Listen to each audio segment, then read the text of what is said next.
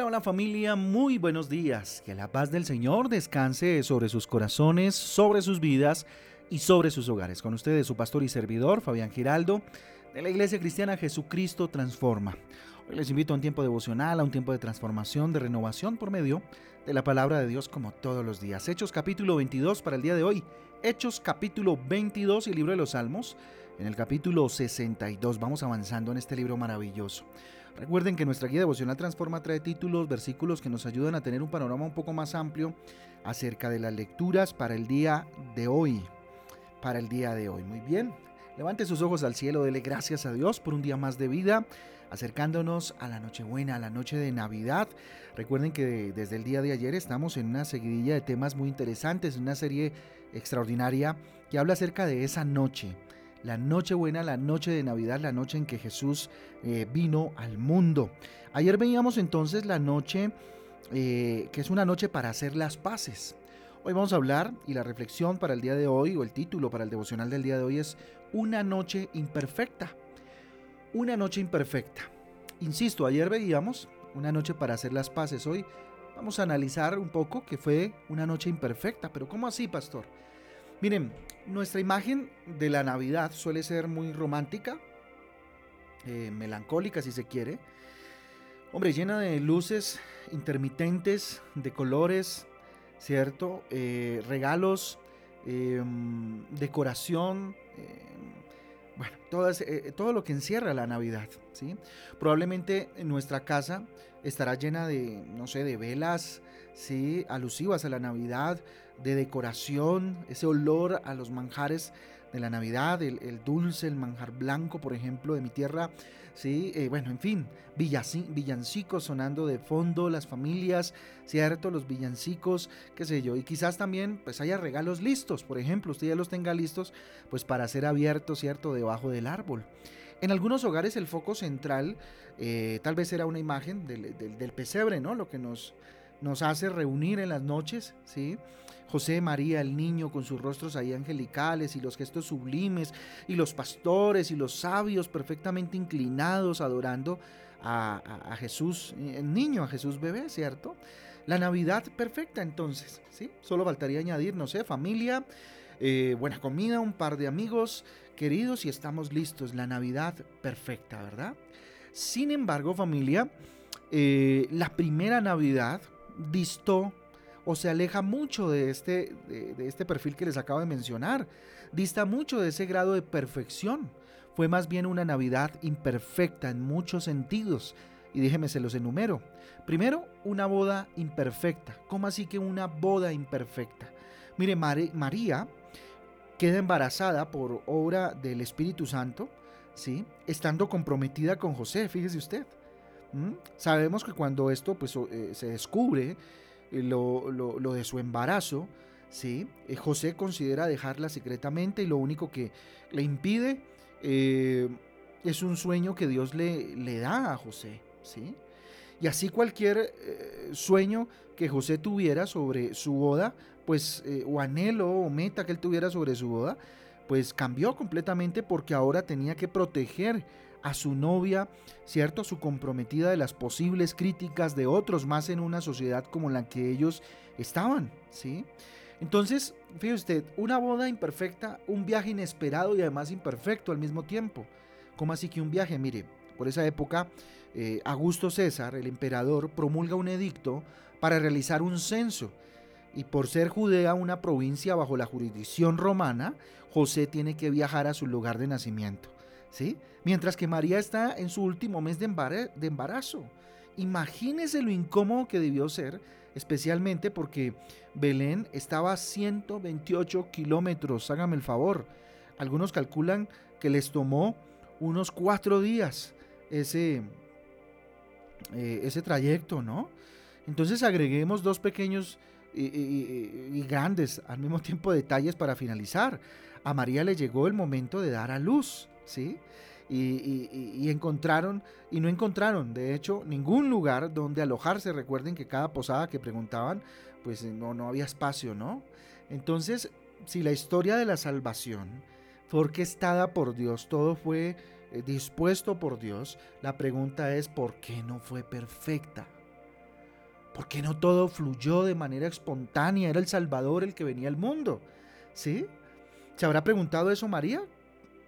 Mientras tal vez eh, eh, eh, trataba de aguantar un poco más lo pesado del camino, ¿sí? Imagínense las mujeres que en este momento me están escuchando y pues estuvieron embarazadas, ¿qué significaba estar en los últimos días de, su embarazo, subida en un, en un dromedario, ¿cierto? En un camello tal vez, no sé, en una, en una mulita, ¿cierto? Imagínese usted. ¿No habrá pensado también lo mismo José? Asustado, protegiendo a su, a su esposa, caminando viendo el dolor de su, de, su esposa, la incomodidad, qué sé yo, los cambios de, de, carácter de ella, pues por fruto de su estado. ¿Usted se imagina eso? ¿Sí? No sabemos el por qué exactamente eh, pasó, el por qué no fue perfecta. Lo que sí podemos saber es que en medio de todo un imperfecto que les rodeaba, José y María sabían que Dios estaba en control. No me pregunten cómo. ¿Cómo es posible que ellos aguantasen eso y supieran en su corazón que Dios estaba en control y que sus vidas eran parte de un plan de Dios? ¿Cómo mantenerse en el plan de Dios cuando está pasando tanta cosa que pues pareciera negativa, ¿cierto? Pareciera no, fuese negativa y que pues afectara, por supuesto, eh, la vida de, los involucrados, en este caso José María y por qué no el bebé, ¿cierto? Entonces eso seguramente les dio confianza, esperanza, que eh, el tener la certeza de que Dios tenía el control y de que Dios tenía un plan. Miren, quizás nuestra Navidad se vea un poco imperfecta. No sé qué esté pasando en su casa, en su hogar. No sé qué haya pasado durante este año ¿sí? Tal vez no hay dinero para muchos regalos o quizás eh, en, la mesa, en la mesa falte un ser muy amado este año, ya sea porque está en otro país, eh, quizás alguien de la familia está lejos de casa o, tenga que trabajar doble turno y no, no esté en la mesa. Puede ser que un ser querido esté muy enfermo o esté en un hospital. Con todo lo difícil que pueda ser este tiempo, Dios quiere recordarnos que Jesús nació en medio de tanta imperfección para traernos salvación y consuelo. No sé, tal vez en la mesa hoy haya un vacío de alguien que partió a la presencia de Dios y eso genere mucho dolor, mucho silencio eh, en medio de esta, de esta Nochebuena que se viene. ¿sí? Pero insisto, Dios quiere recordarnos con todo esto que, que hombre Jesús nació en medio de una noche imperfecta, en medio de un tiempo imperfecto. No todo fue perfecto para ellos. ¿Sí? Y nació para eso, para darnos salvación, para darnos consuelo. Y su plan eh, supera totalmente las imperfecciones de nuestro mundo y de nuestra vida. Yo le invito a que hoy usted piense en eso. Que a pesar de lo que está viviendo, tal vez de lo que haya pasado este año, de inclusive cosas que han pasado en el año que estén afectando hoy su Navidad, su paz, su tranquilidad, piensen que Dios tiene el control y que Dios está ahí. Y que, eh, hombre, este tiempo es propicio para decirle a Dios que tiene el control y que usted se abandona en sus brazos. Así que reflexionemos juntos y hágase estas preguntas. ¿Cuál será tal vez alguna eh, situación de este año que hace que nuestra Navidad sea un poco imperfecta? Y no lo recordemos para amargarnos, sino para entender que Dios tiene el control y que aunque sea imperfecta, Dios supera eso. Eh, eh, la representación de Jesús, el conmemorar el nacimiento de Jesús supera cualquier tipo de imperfección que esté generándose en nuestra vida. ¿Qué actitud podemos decidir tener para celebrar esta Navidad a pesar de las imperfecciones? Ahí está, digo yo, eh, el cuid del asunto, como decimos popularmente, o, la clave o la matriz del asunto, y es cómo usted va a decidir o cómo usted decidió celebrar este tiempo de Navidad, ¿sí? Entendiendo que Jesucristo es Navidad, o que si de pronto hacen falta regalos, pues no, no, no hay Navidad, porque la Navidad, los regalos, la Navidad, no. Si no hay regalos, si no hay ropa para estrenar, si no hay, Jesús es el centro, no importa. Jesús supera esas dificultades que podamos estar experimentando. ¿Conocemos a alguien cuya Navidad va a ser eh, difícil este año por alguna razón? ¿Sí? ¿Qué podemos hacer para ayudarlos, para animarlos, para consolarlos? Tal vez muchos, insisto, han perdido a un ser querido en este año y su Navidad no va a ser nada difícil, pues usted y yo estamos llamados a ayudar a aquellos que tal vez van a tener una Navidad compleja. Apoya al que más pueda, a su prójimo. Si usted mismo está viviendo esa circunstancia, vaya y apoya a otro que esté peor.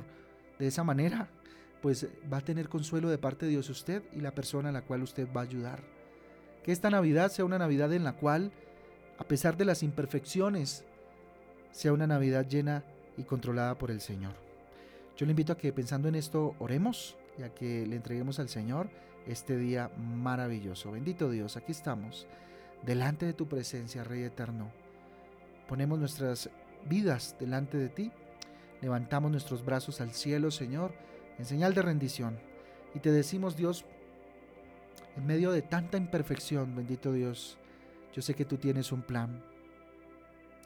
Yo sé, bendito Dios, lo que, bendito Dios, eh, tengo la certeza de que tú me acompañas, de que tú estás conmigo, Señor, de que nada me falta, de que, bendito Dios, a pesar de las circunstancias, Dios, a pesar de lo que pueda estar viviendo, sé que tú estás conmigo, Señor, y que nada en absoluto me va a faltar.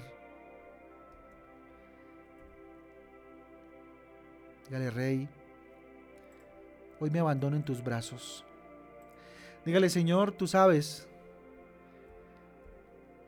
lo que puedo estar viviendo. Tú conoces lo que estoy viviendo. Tú sabes, bendito Dios, que este año no fue fácil.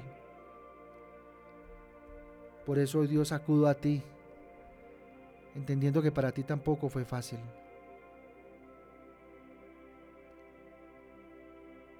Bendito Dios te necesito, dígale. Hoy me abandono en ti, mi Jesús. Hoy pongo delante de ti mi vida, la de los míos entendiendo lo que dice tu palabra, bendito Dios, que yo soy tuyo, que nada me hace falta si tú estás conmigo, Señor, que todo obra para bien. Romanos capítulo 8, del 28 al 30, Señor, me lo deja muy claro.